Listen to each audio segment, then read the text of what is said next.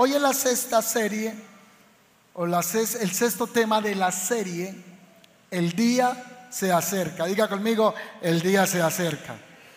Yo veo ya muchas personas en la iglesia cuando van a hacer algo y dicen, ojo que el día se acerca.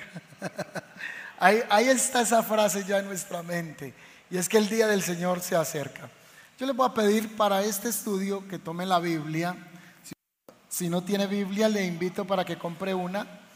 Puede también descargar una en su celular desde la App Store o desde la Play Store, una que se llama YouVersion y está en todas las versiones. Eh, cuando usted venga a la iglesia y vaya a leer una Biblia en línea, usted diga, ¿por qué no me coincide la mía con la que sale en la pantalla?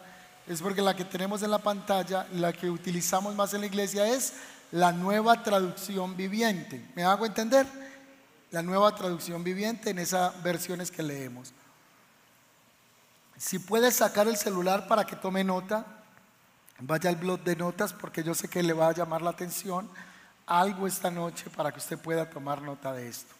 El día se acerca. ¿Cuántos creen que el día se acerca de la venida del Señor? Amén. Hoy, bajo esa serie, he titulado este mensaje, ¿qué hora es? No me conteste que son las 8 y 40. ¿Qué hora es? ¿Qué hora es en el reloj profético de Dios? ¿Cuál es la hora que está marcando? Si la palabra del Señor dice que nadie sabe ni el día ni la hora en que Él va a regresar. Pero sí podemos ver a través de las profecías qué día es, perdón, qué hora es en el reloj profético. ¿Por qué cree usted que es importante estudiar las profecías de los últimos tiempos? Pues son mensajes que no se predican mucho en las congregaciones, pero sí también siento que está habiendo un despertar en el cuerpo pastoral y en la iglesia de Cristo a nivel global para empezar a retomar un mensaje olvidados y es el retorno del Mesías a la tierra. Una chica saliendo el domingo de la iglesia me dijo, pastor, el día se acerca, pero con ese plano que usted presentó el domingo me dio esperanzas para casarme. Y yo le dije, hay que seguir planeando a mil años, pero teniendo en cuenta que en cualquier momento la venida del Señor. Vamos a ver en la Biblia qué hora es y por qué es importante que la iglesia estudiemos las profecías bíblicas. Quiero empezar primero con un pasaje de Hebreos en el capítulo 10, versículo 35 dice así. Por lo tanto, no desechen la firme confianza que tienen en el Señor. Tengan presente la gran recompensa que les traerá. Perseverar con paciencia. Esto es lo que necesitan ahora para seguir haciendo la voluntad de Dios. Entonces recibirán todo lo que Él ha prometido. Pues dentro de muy poco tiempo dentro de muy poco tiempo, aquel que viene vendrá sin demorarse. Mis justos vivirán por la fe, o los justos vivirán por la fe, pero no me complaceré con nadie que se aleje. Pero nosotros no somos de los que se apartan de Dios para su destrucción, sino que somos fieles y nuestras almas serán salvas. Si pueden mirar ahí en el pasaje bíblico, extraí unos apartes, unas ideas principales del pasaje. Lo número uno, la invitación del escritor a los hebreos es a no tener en poco, desechar, hacer a un lado la confianza que los hemos puesto nosotros en el Mesías, no debemos abandonarla. Tenemos que tener esa confianza que Él volverá a esta tierra por segunda vez. Lo otro es que Él les habla o nos habla a los lectores de su tiempo y de nuestro tiempo que hay una gran recompensa que Él tiene para aquellos que han seguido los pasos, el Evangelio del Señor. El llamado a perseverar, no con ansiedad, sino a perseverar en el camino de la fe, teniendo una actitud paciente en el Señor. Uno comienza a caminar en la fe y van a pasar años y años a los que ya hemos caminado por mucho tiempo en el Evangelio, pero el Señor dice, sigan caminando en paciencia en este correr de la fe. Amén. La otra palabra que subrayé allí es, entonces si ustedes lo hacen así, si son pacientes con lo que el Señor ha prometido, Él les va a conceder lo que ha prometido. Lo que Él ha prometido, quizá tomamos ese texto y lo sacamos del contexto y le decimos lo que Él le ha prometido, casa, carro, beca. No, lo que Él ha prometido está hablando de una herencia incorruptible. ¿Me hago entender? Porque podemos ahí mal aplicar el pasaje bíblico y en el contexto no está hablando de riquezas en este mundo, que habrán otros temas para eso que creemos que Dios prospera. Pero aquí Él está diciendo que vamos a recibir lo que esperamos de Él si caminamos en paciencia, una recompensa espiritual. Pues dentro de muy poco tiempo, aquel que viene vendrá y va a venir sin demora, sin demorarse. La otra frase que saqué del pasaje es casi todo el pasaje, pero esas ideas centrales. Pero nosotros no somos de los que se apartan. La versión del 60 dice, nosotros no somos de los que vuelven atrás, sino que nosotros somos de los que avanzamos, perseveramos, nosotros somos los que seguimos adelante en el Señor. ¿Cuántos de los que están aquí quieren seguir perseverando en el camino de la fe? Nosotros no somos de los que se apartan, nosotros somos de los que perseveramos. Ahorita me decía un hermano antes de empezar la iglesia, hice un compromiso con mi esposa y mi familia de no faltar un miércoles a la iglesia, a no ser que sea por algo de mucho peso, de mucha razón, que no puedo estar. En ese momento él me dio una gran lección para yo congregarme también los días miércoles.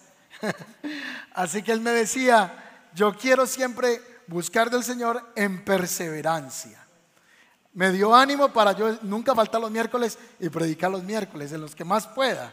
Aquí llevamos, ya vamos a cumplir ocho años de haber fundado esta iglesia y podemos contar en los dedos de la mano los miércoles que hemos estado ausentes. Él dice, nosotros no somos de los que se apartan, pero esto no tiene nada que ver solo con el congregarse.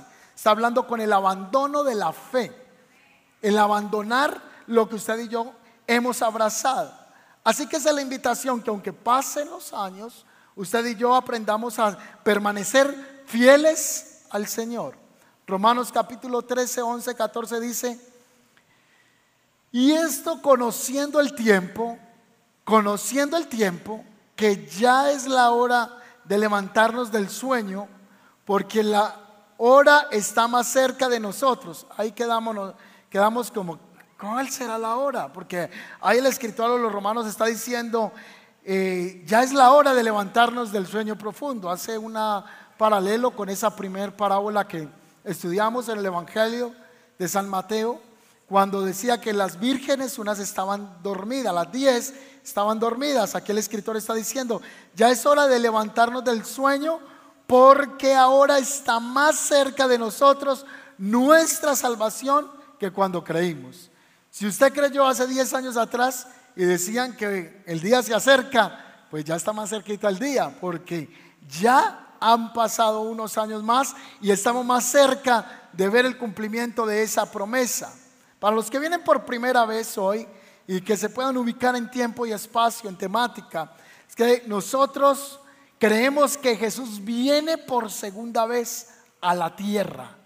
Y el escritor está diciendo que ya estamos más cerca de ver cumplida esa manifestación. Verso 12 que la noche está avanzada y se acerca el día.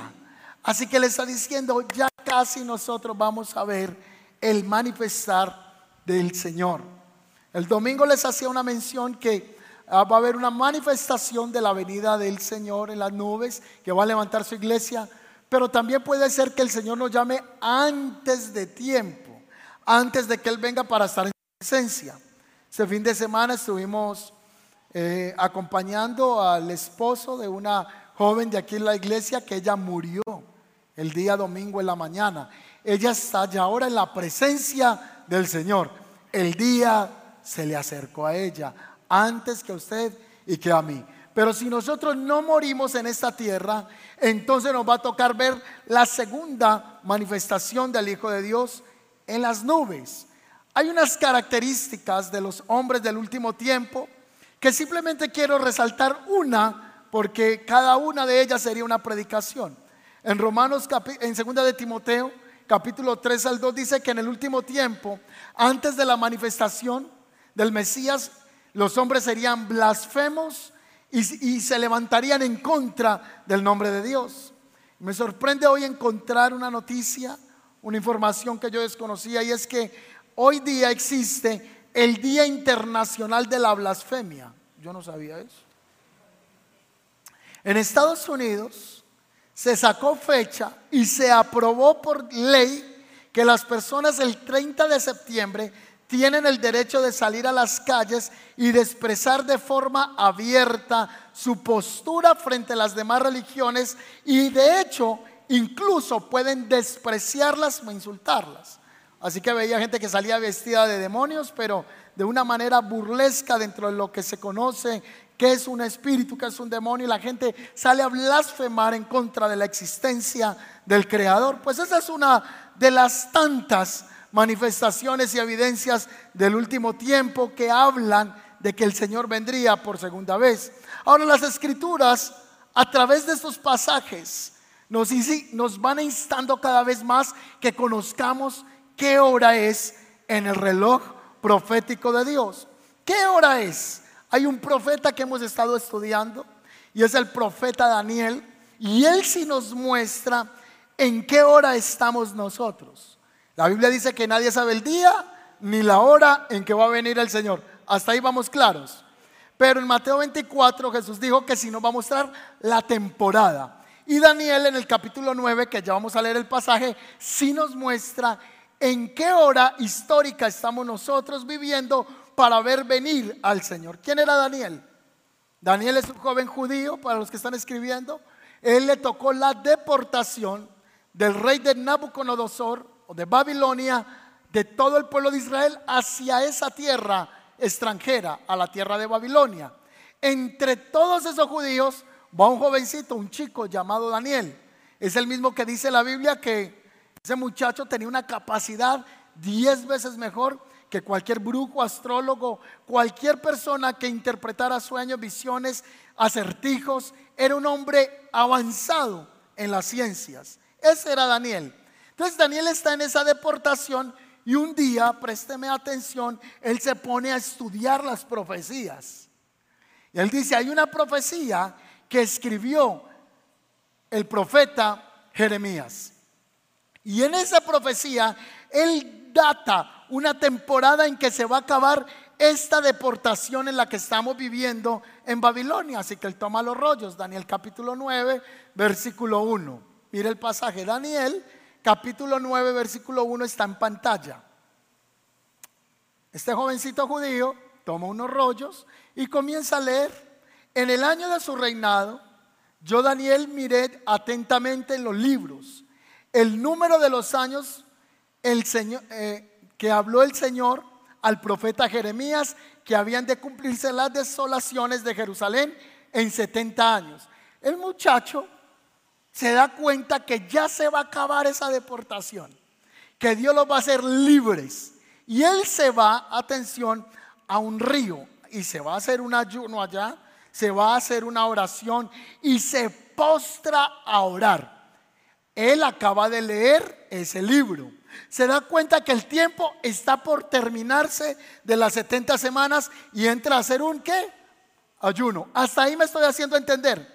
En ese ayuno que él tiene, Dios le entrega una revelación que nos habla del fin de los tiempos. Marca históricamente el tiempo profético en el que él está viviendo y marca el tiempo profético hasta el fin del mundo. Hay gente que cree que el mundo no va a tener fin, pero en la existencia humana, de acuerdo a las profecías bíblicas, van a llegar a su fin. Así que él comienza a tener esa revelación.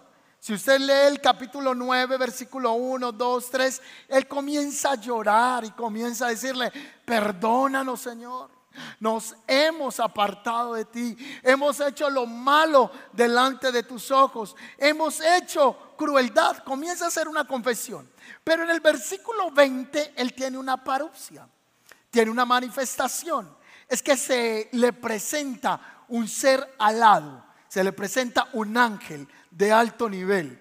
Ese ángel que se le presenta al profeta Daniel, la Biblia lo identifica como Gabriel.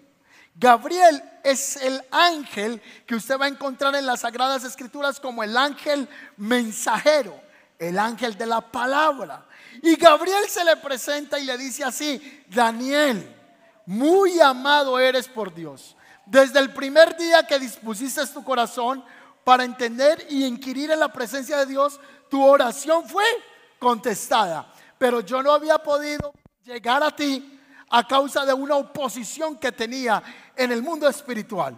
Así que ahí está este ángel trayéndole la revelación a él y le va a entregar el conocimiento de toda la profecía.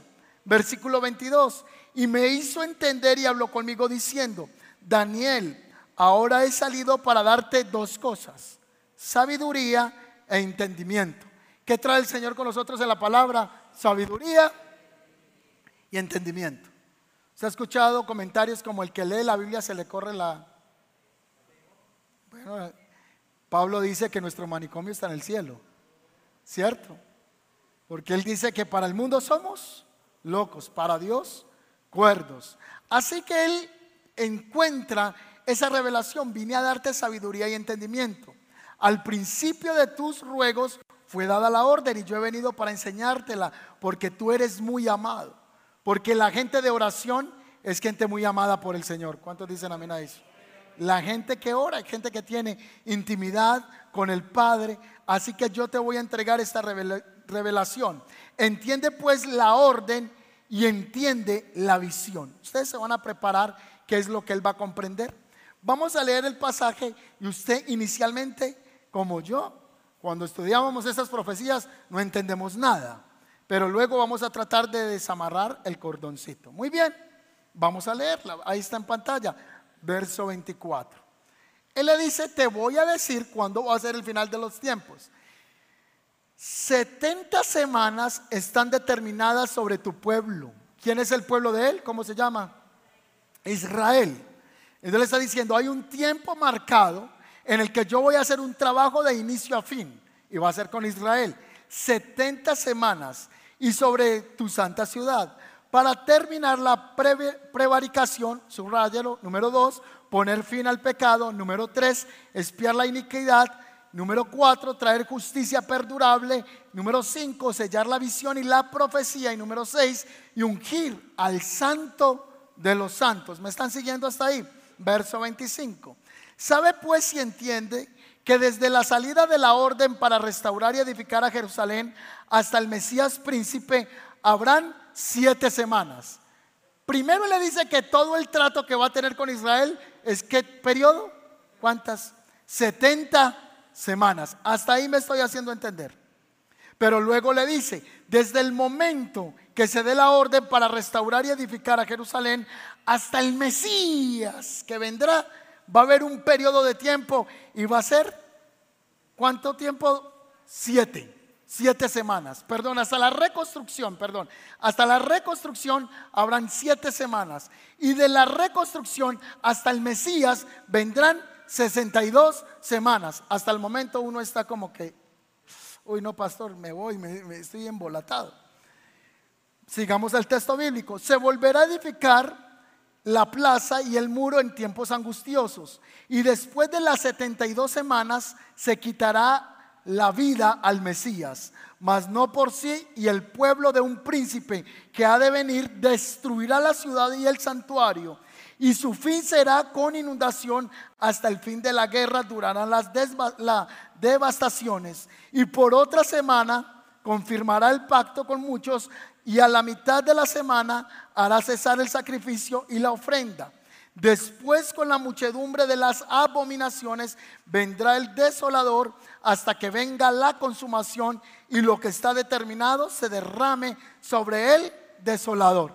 Ahí lo único que leímos en estos momentos sin interpretar es una profecía. ¿Me, me estoy haciendo entender? No hemos interpretado nada. Así que repitamos nuevamente. El Señor le dice, tengo un trato que voy a hacer con Israel. Y ese trato va a durar cuántas semanas?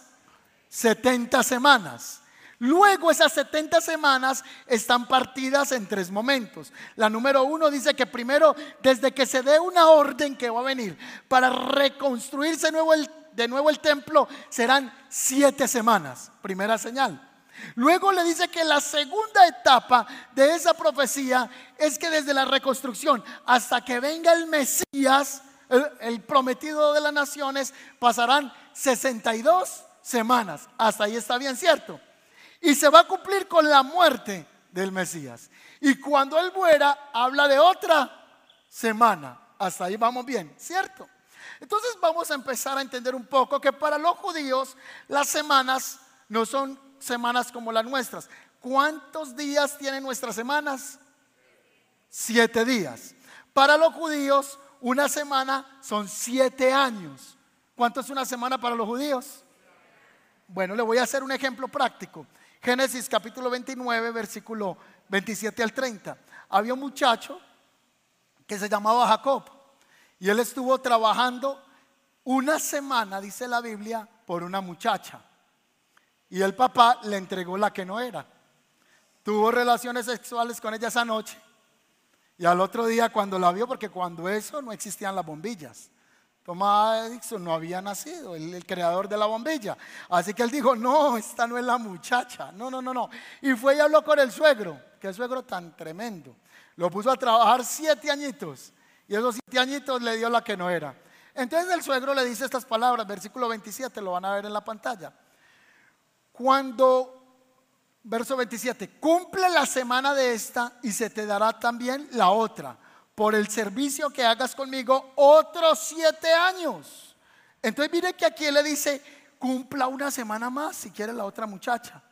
Entonces cuando usted lee la Biblia con su pensamiento de que las semanas son de siete días, usted cree que él trabajó siete días. No, no fueron siete días.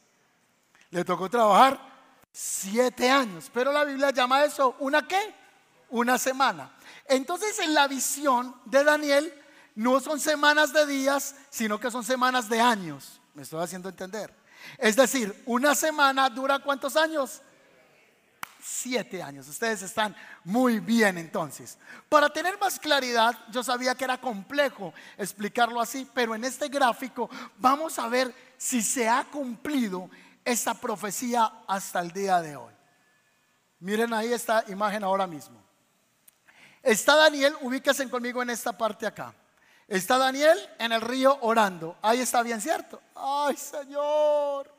Acabo de leer una profecía y me doy cuenta que Jeremías dijo que íbamos a estar cautivos en Babilonia 70 años y ese tiempo se está acabando.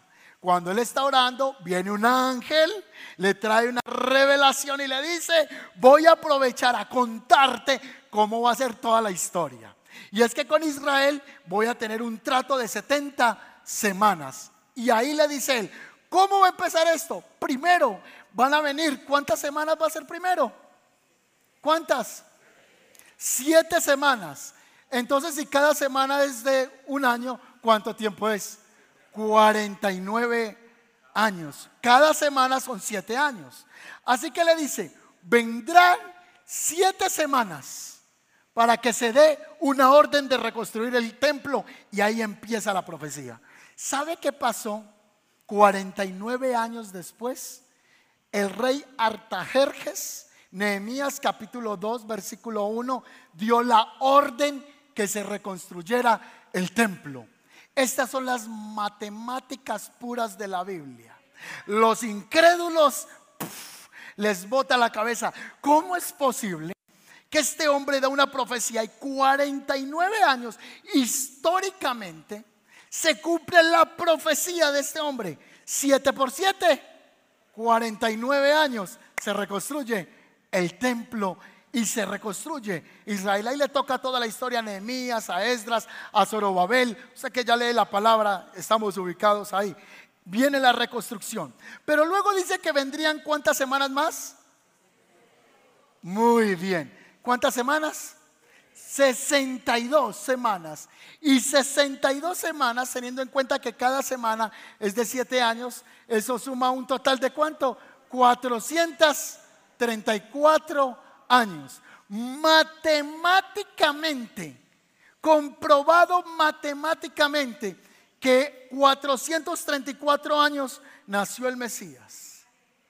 Y los expertos datan en tres fechas, de acuerdo a cómo contabilizan algunas fechas anteriores. A uno les da preciso en el día que él entraba por Jerusalén en un pollino, habían unas ramitas y que le decían, Osana, Osana, al hijo de David, el descendiente del clan del trono real. Se cumple la profecía.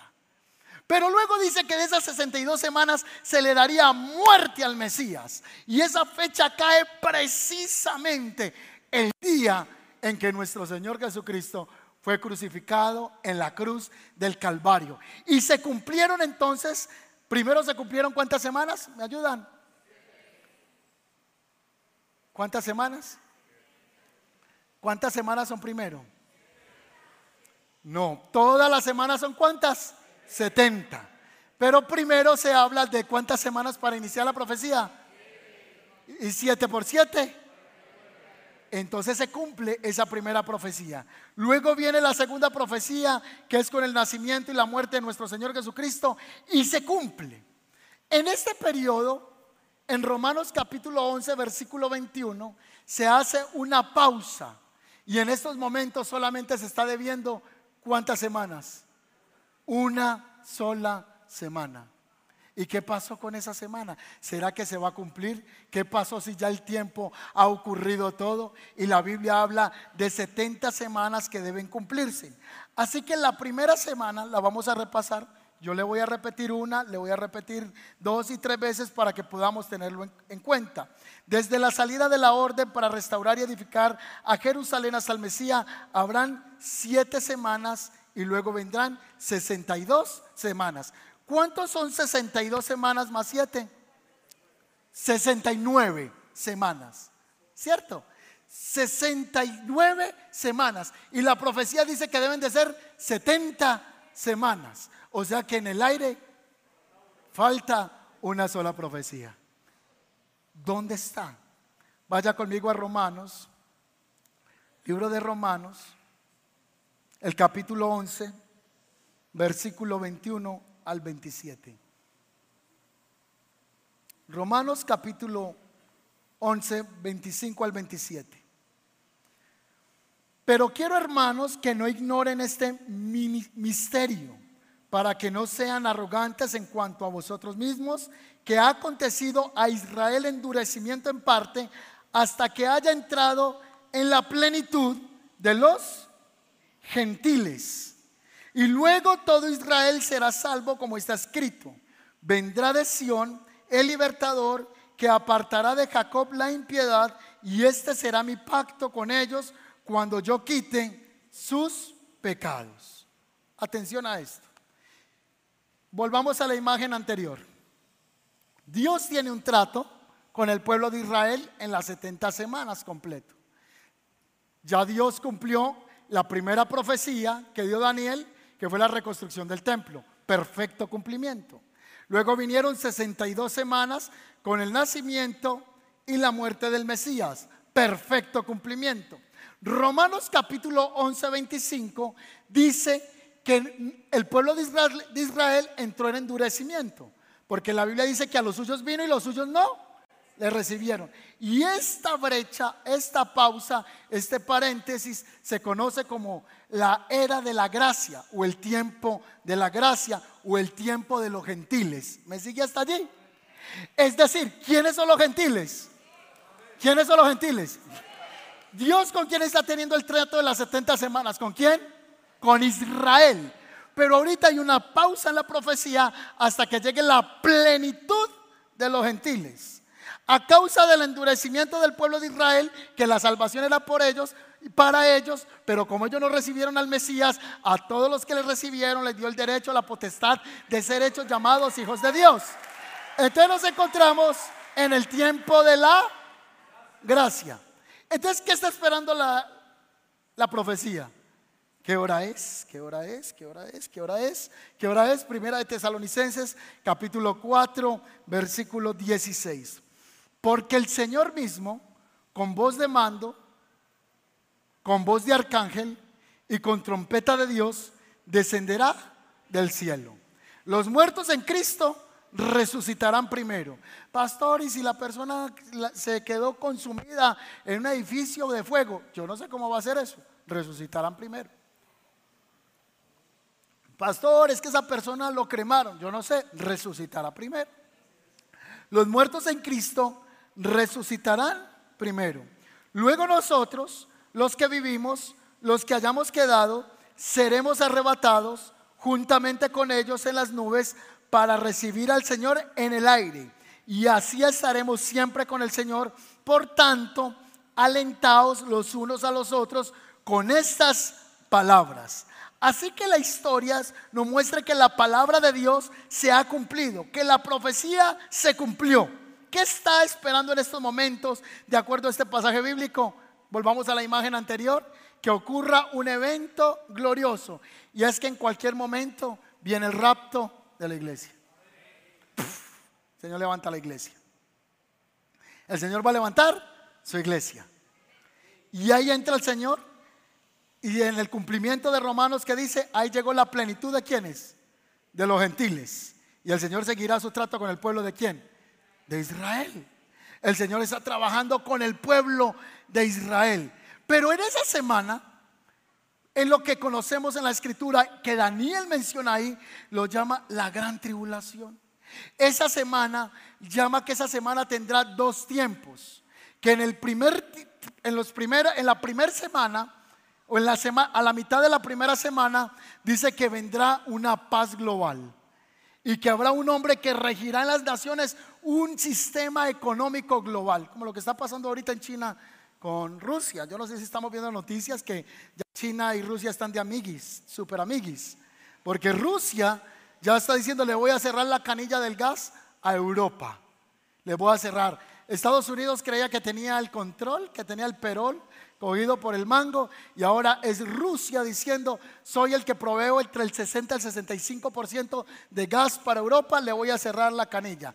Ahora China está desesperado porque quiere invadir a Taiwán. Y Taiwán creo que son los creadores de chips más del 60% en el mundo. Es decir, si China tiene a Taiwán, pone el mundo de rodillas.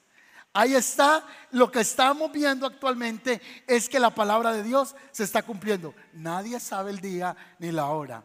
Esa última semana son siete años que Daniel expresa que veía que un cuerno pequeño se levanta. Y ese cuerno pequeño es el anticristo. ¿Quién es el anticristo? Un jefe global que va a hablar de paz en el mundo.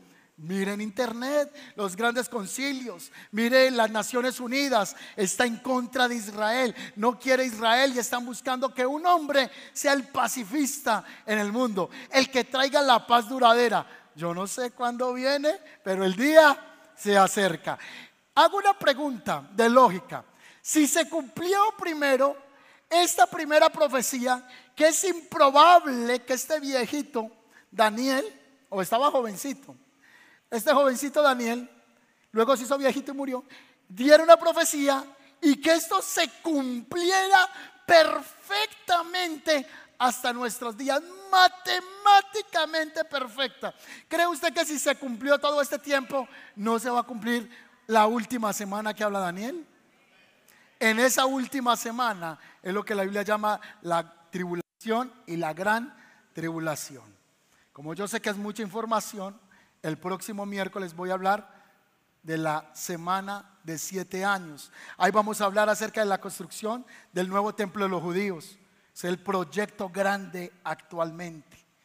Se está hablando ahorita de un pacto que va a ser confirmado de paz mundial, un solo dirigente. Se está hablando que esa persona bíblicamente llegará un momento que se levantará y perseguirá a todo lo que es Dios. Él se va a levantar. Eso se va a cumplir. La iglesia está en este punto. Estamos en Romanos 11:25 hasta que la iglesia entre en la plenitud de los gentiles. Y en cualquier momento, pa, para arriba. Cualquier momento, pa, para arriba. Levanta el Señor la iglesia. El Señor cuando levanta su iglesia, entonces ahí ya va a entrar esa última semana. Y se dice, pastor, pero ¿qué es esa película? Vea las noticias. Mire lo que está pasando hoy día con las Naciones Unidas.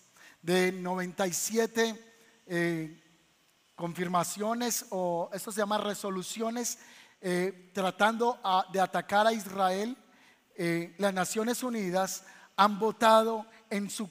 Son 97 y creo que han votado como me van a perdonar estadísticamente, pero creo que son más de 70 veces que ellos han votado en contra de Israel. Es decir, las Naciones Unidas detestan Israel. Y la Biblia dice que todas las naciones se unirán en contra del pueblo del Señor. Pero todo esto nos está hablando es que el Señor viene por segunda vez. ¿Cuántos creen que el Señor viene por segunda vez? Si usted no cree que el Señor viene por segunda vez, así no crea, Él va a venir. Y la palabra se va a seguir, ¿qué? Cumpliendo. Se acerca la venida de nuestro Señor a la tierra. Dale un aplauso al Señor, amén.